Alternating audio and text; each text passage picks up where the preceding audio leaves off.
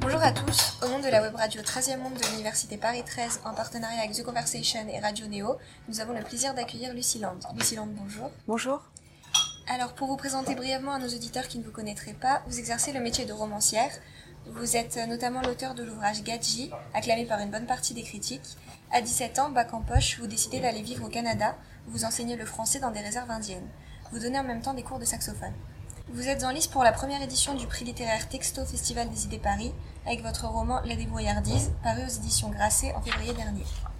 Dans cet ouvrage, vous nous livrez l'histoire de Katharina, une jeune Rome de 17 ans. Virée du lycée, cette dernière prend l'habitude de traîner dans Paris et à la nuit tombée, elle retrouve son père Zéus et ses quatre petits frères, tous musiciens, qui vivent dans un campement.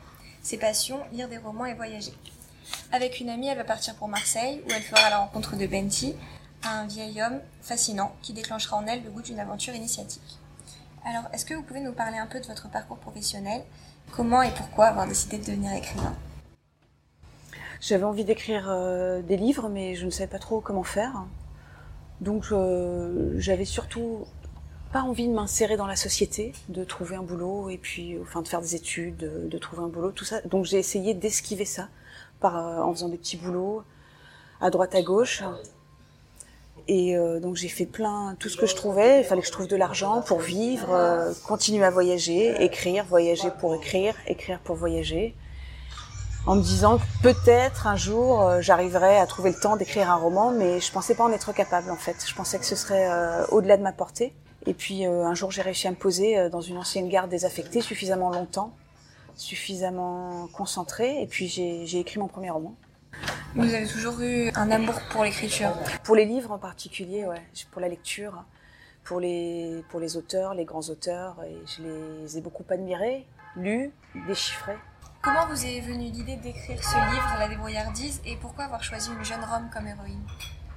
La débrouillardise, c'est le second volet euh, d'une saga familiale qui a commencé avec Gedji, un livre qui est sorti en 2008 aux éditions Sarbacane, euh, avec euh, déjà cette petite Rome, euh, Katharina, son père Zéus et ses quatre petits frères, Gino, Ramsès, Laspic et Lula. C'est une suite indépendante. On peut lire l'un, l'autre indépendamment. Il n'y a pas de problème. C'est, il y a une ellipse de temps suffisamment grande. Et en fait, euh, j'ai commencé avec ces mots. euh, je suis née dans la boue. C'est la pluie qui m'a lavé. Et puis j'ai vu apparaître cette jeune Rome, euh, Katharina, qui était enfant à l'époque. Et dans le, la débrouillardise, elle est devenue une jeune adulte. Elle est toujours là. Est-ce que vous avez un lien particulier avec la communauté Rome? Oui, on s'est souvent plus rencontrés. Euh, J'ai rencontré des, des Roms de l'Est, des Gitans d'Espagne, mais qui vivent en France ou ailleurs, des Manouches. Et on avait, on était souvent attirés euh, les uns par les autres. On s'est rencontrés euh, souvent par la musique. Dans les pays de l'Est, par exemple, je, je, je me baladais avec euh, un saxophone. Et puis euh, parfois, ne sachant pas où j'allais passer la nuit, je rencontrais des Roms comme ça qui me disaient bon allez viens. Puis après ils me présentaient des, ils me disaient tiens j'ai un cousin en Italie si tu veux aller le voir, un autre en Ukraine. Enfin voilà j'ai j'ai rencontré cette communauté mais comme tout le monde peut la rencontrer d'ailleurs c'est pas c'est pas une communauté très fermée. Tout au long du livre, on observe de nombreuses références à la musique, notamment avec les frères de Katharina. Quel est votre rapport à la musique? J'aime beaucoup euh, la musique zigane, comme j'aime le jazz, euh, comme j'aime, euh, comme j'ai aimé euh, Django Reinhardt, la musique manouche également, comme j'aime la musique classique ou la musique soufie. Enfin, j'aime beaucoup la musique. J'aime beaucoup le saxophone.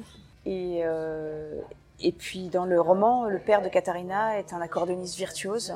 J'ai pas, j'ai pas de lien particulier avec la musique zigane, mais je- je- j'en ai beaucoup écouté. Est-ce que le voyage est important pour vous?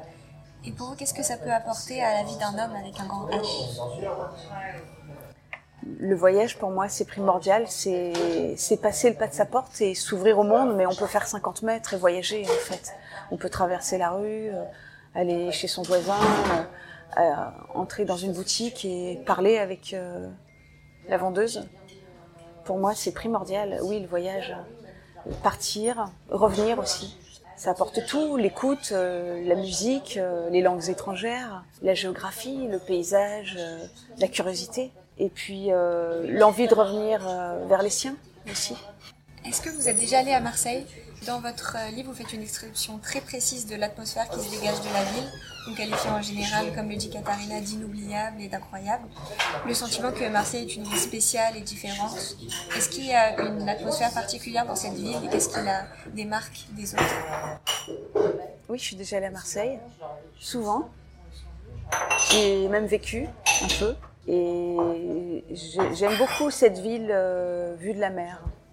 J'aime beaucoup toute la côte, ces îles, euh, l'île du Frioul. Euh, j'aime beaucoup l'atmosphère à l'intérieur. On, y entend toutes les langues. C'est comme les, dans, les villes portuaires, on retrouve. Il y, a, ceux qui arrivent, il y a ceux qui repartent. Il y a beaucoup de trafic. C'est des, ce sont des villes interlopes. Ce sont des villes qui sentent le voyage. Est-ce que vous avez une manière spécifique de construire vos romans? Oui, je ne construis rien. Je pars d'une première phrase. Euh, comme dans Gadji, je suis née dans la boue, c'est la pluie qui m'a lavé. Ou dans La débrouillardise, par exemple, euh, la première phrase, euh, l'incipite, c'est ticket ou pas ticket, tout simplement. Et puis ensuite, j'avance avec mes personnages, mes ambiances. C'est des ambiances, c'est assez atmosphérique en fait, mes romans. C'est assez sensuel, je pense. Et j'avance comme ça, j'écris beaucoup, j'écris beaucoup, et puis ensuite je mets un peu d'ordre, je taille, je cisèle. Après c'est un peu de, l'orfèvrerie, je, je, pense. Il y a beaucoup beaucoup de travail par la suite après pour tailler mes phrases qui sont qui ne sortent pas impeccablement comme ça quoi. Merci beaucoup. Merci à vous. Merci beaucoup.